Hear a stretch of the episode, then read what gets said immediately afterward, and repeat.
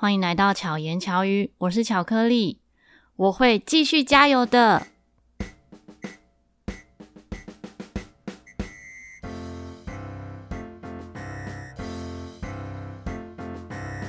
二零二三年六月十五号，巧言巧语就满两周年了。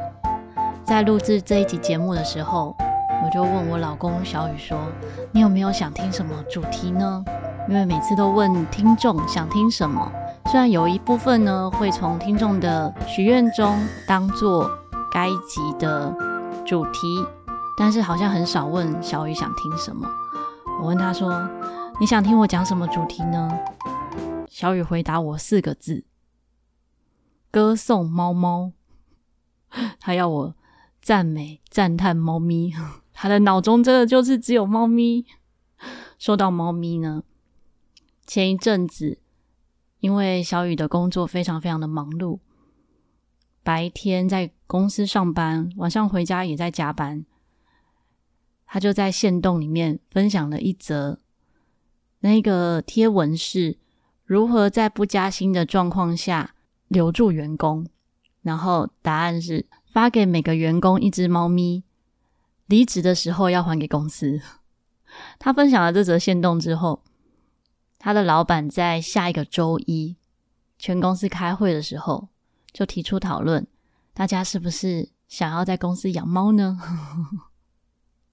没想到表决就通过了，所以他们要开始挑选猫猫执行长，就是公司会有一只猫执行长，然后让员工们轮流去照顾它。那是蛮有趣的一个发起的活动，也开始让员工们。寻找等待被领养的猫咪们，我觉得这个活动蛮有意义的。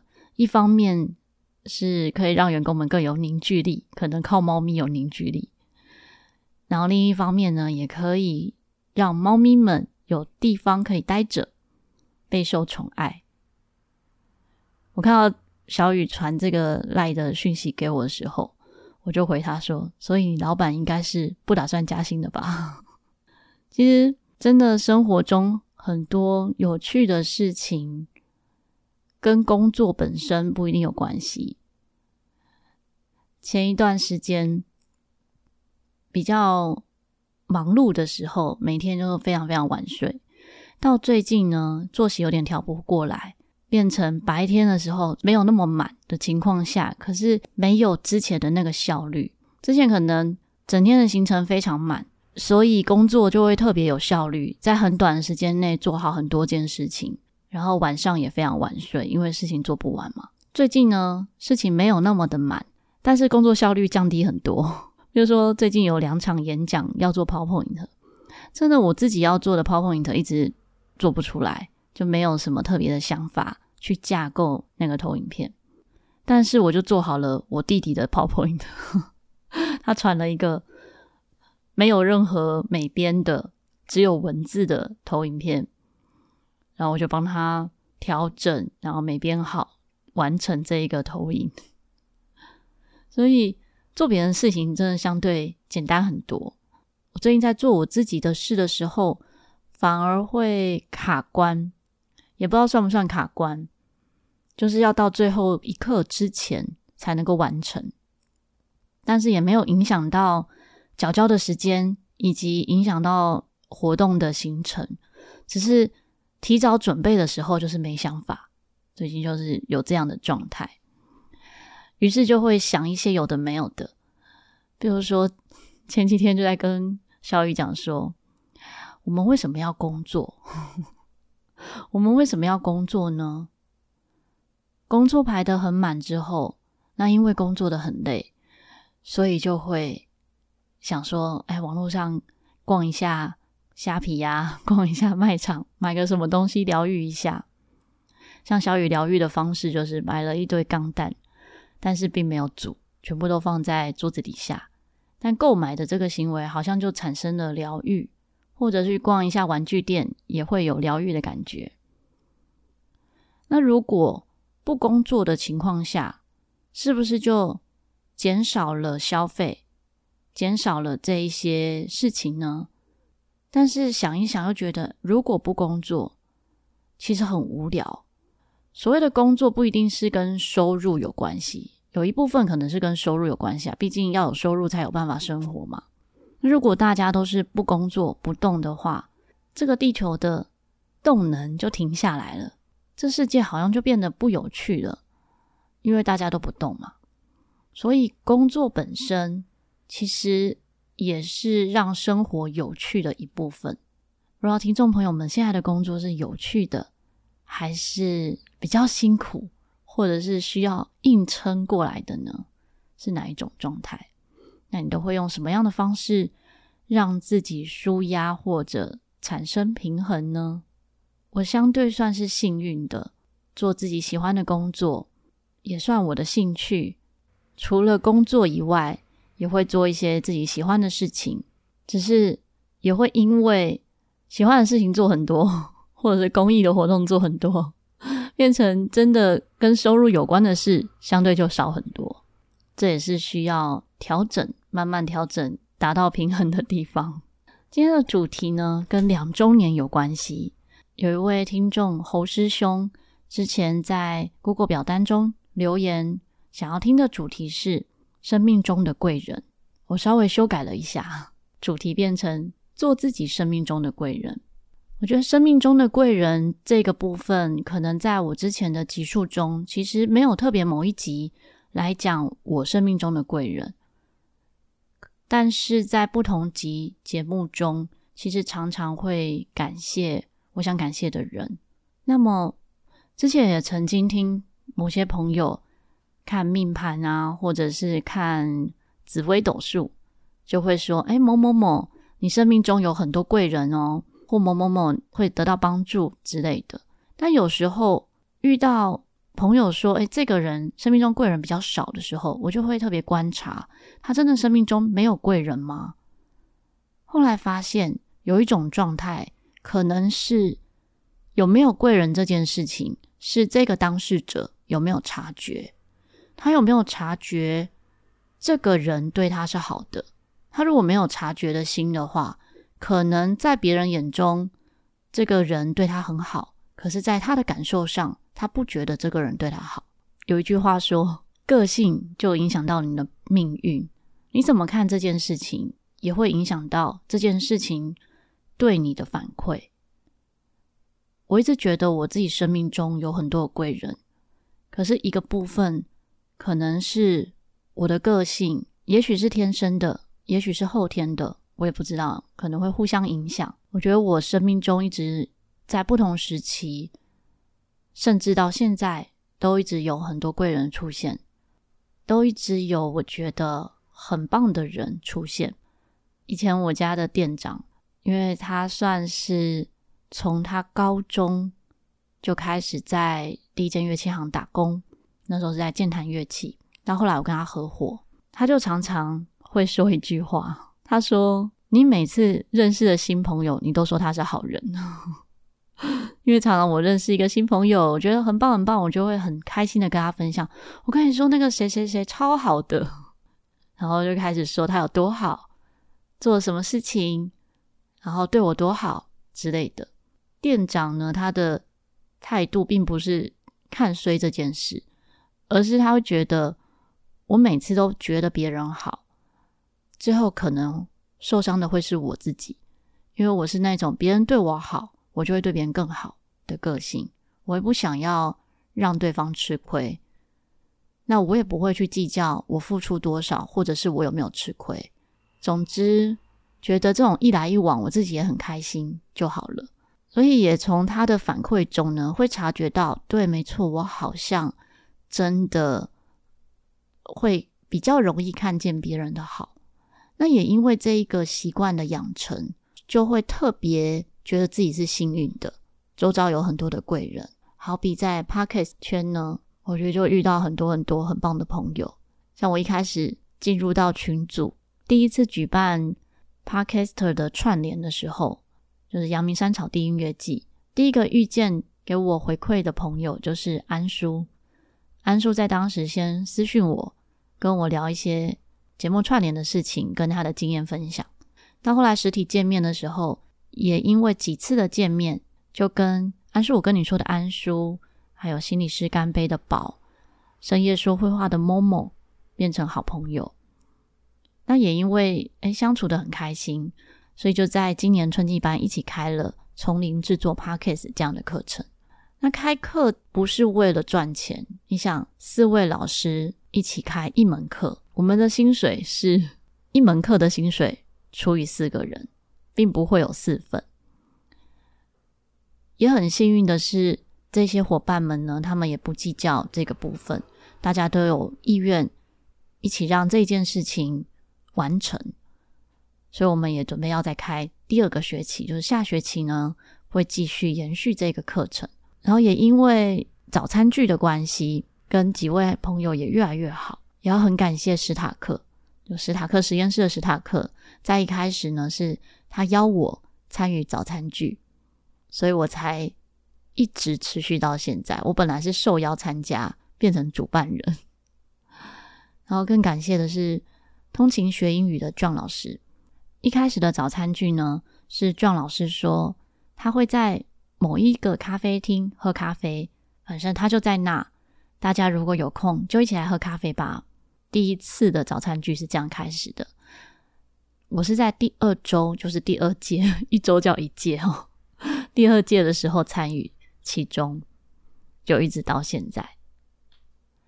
那么也还有生活中的好伙伴，始作俑者的阿健，也是常常会有什么。节目上的制作上的问题，阿健都很乐于分享。当然还有好多好多的 Podcaster 朋友，因为实在太多人了。我们现在一个大群有五百多人，早餐剧的小群就有七十几人，所以要感谢的实在是感谢不完。如果没有讲到，请不要介意哦。还有一位呢，是虽然见面次数不多，但是会觉得彼此很靠近的，就是老熊精。上一次节目其实有讲过，某一次的身体不适的时候，诶，我那时候不知道有没有讲到他的名字，好，总之呢，某一次我身体不太舒服的时候，老雄鹰就察觉了我的状态，马上打电话来跟我聊天，就是哭嘛，聊了很多我不会跟别人说的事情，因为那些话说出来可能会影响到。我认识的朋友对这些人的观感，所以我不想要让别人对这些人贴标签，因为那也可能只是我一时的情绪、一时感受上的不好。我不希望我一时的感受不好，让别人对他们也有这样的感觉。但是库玛不会有这样子的反应，所以跟他分享的时候，我就觉得很安心。那也因为把话讲出来。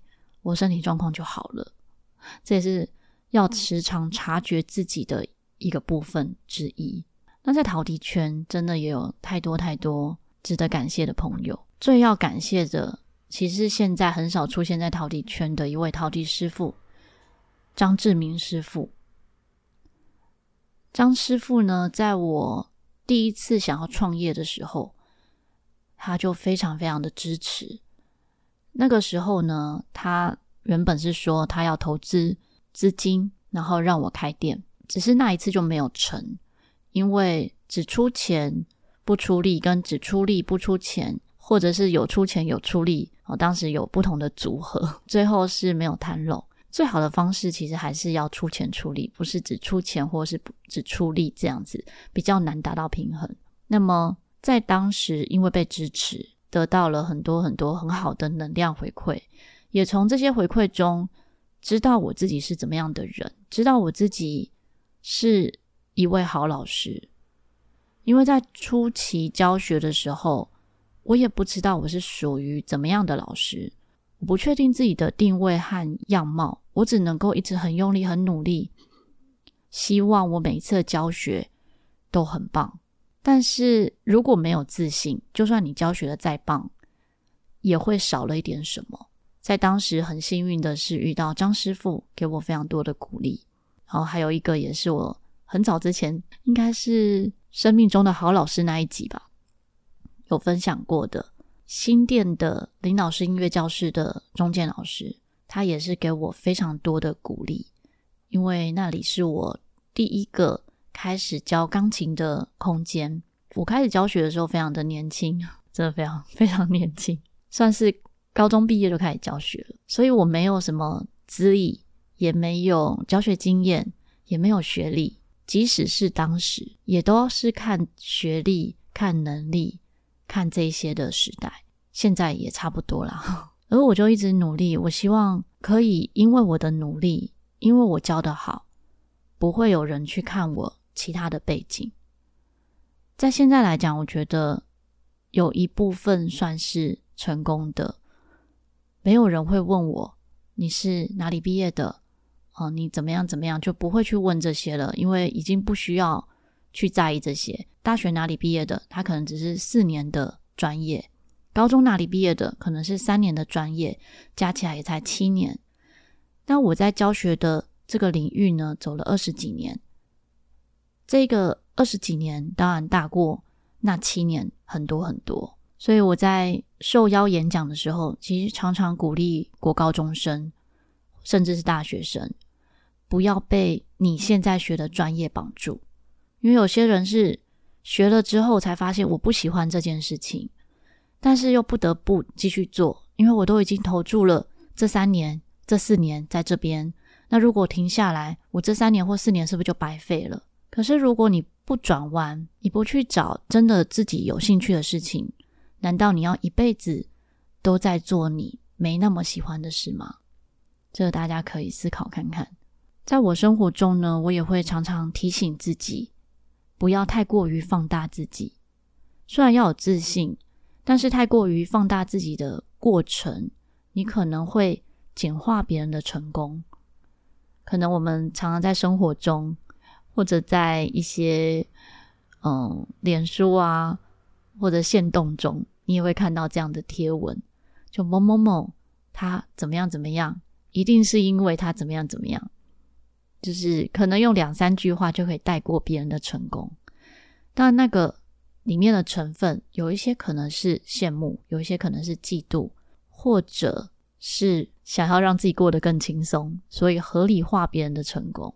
这个中间的平衡真的很需要调整，没有怎么样是最好的。我觉得在生活、生命中。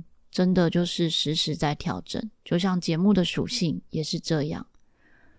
我也没有思考过我的节目应该是属于怎么样的属性，可是，一集一集累积下来，慢慢就会有我的样子，就会呈现一个属于我的风格，属于巧克力的风格。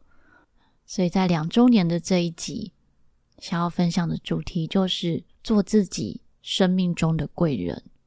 就像刚刚我前面说的，不一定每个人都可以感受到自己生命中有哪些人是贵人，可是你可以感受到你自己能不能当你自己的贵人。如果你可以有一个发现美好的眼光，真正的贵人就是你自己，因为这个发现美好的眼光会让你看到生活中很多美好的事情，会让你感受到。你现在在遭遇的可能没那么顺利的背后，它会有美好的一面。就如同我前面说，我可能最近在做事情的时候，哎，效率变差了。我觉得我是那种很忙的时候效率很好，稍微没那么忙的时候，就是时间多一点点的时候，反而效率变差。但是我也蛮享受这个当下的，我会去察觉、观察和感受。我现在这样子的状态是什么样的心境？我为什么会这样呢？那我要怎么去转变？因为在生活中的其他朋友也一定会有像我这样的状态，所以就更能够换位思考，以及同理这些状态的朋友们。因为效率不可能是一直持续的嘛，就好比学生们在练习乐器的时候，我学生。现在大概百分之八十的学生都是影片授课为主，都是透过录影或录音的方式学习陶笛。那有的时候学生就会说：“老师，我最近都没有练习的动力。”我说：“这很正常啊，你已经这样上课三年了，你要每天都有练习的动力，真的非常难。你就好好去玩，没有关系。你有空的时候再看影片，因为就连我自己都不可能每天都有非常高的练习动力。在 这之前节目也曾经分享过，我不是很爱练习的人，我比较属于目的型的。但是我会知道怎么样的状态我会想练习，我就会尽量制造那样的状态，让我自己有好好练习。所以练习也是需要练习的。总之，节目来到了第二年，要迈入第三年了。这是一开始做节目没有想到的，没有想到节目会做成怎么样，我会持续多久。我只有想到，我不会停下来，我会继续下去。每次在要录制的时候 的那一天，都会想不到我要讲什么主题。但是，一开好麦克风，嗯，就滔滔不绝的讲了起来。也是没有搞，所以有时候可能听众会觉得怎么跳来跳去的，或者说开了一个话题但没有继续。如果你在聆听的过程中有这样的感觉，很正常哦，因为在聊天的过程中我也是这样的状态。那假使你有什么特别想听的主题，欢迎可以在 Google 表单说说悄悄话中留言给我，或者你有任何想跟我分享的故事、想分享的事情，也都可以在 Google 表单中留言。那也更欢迎大家可以拿起手机，在 Apple Podcast 上面订阅、留言，或者是其他平台也可以哦。如果喜欢巧言巧语的节目，欢迎可以分享给你周遭的朋友们。希望巧克力可以陪伴你，巧妙克服生活中的压力。我们下次再见，大家拜拜。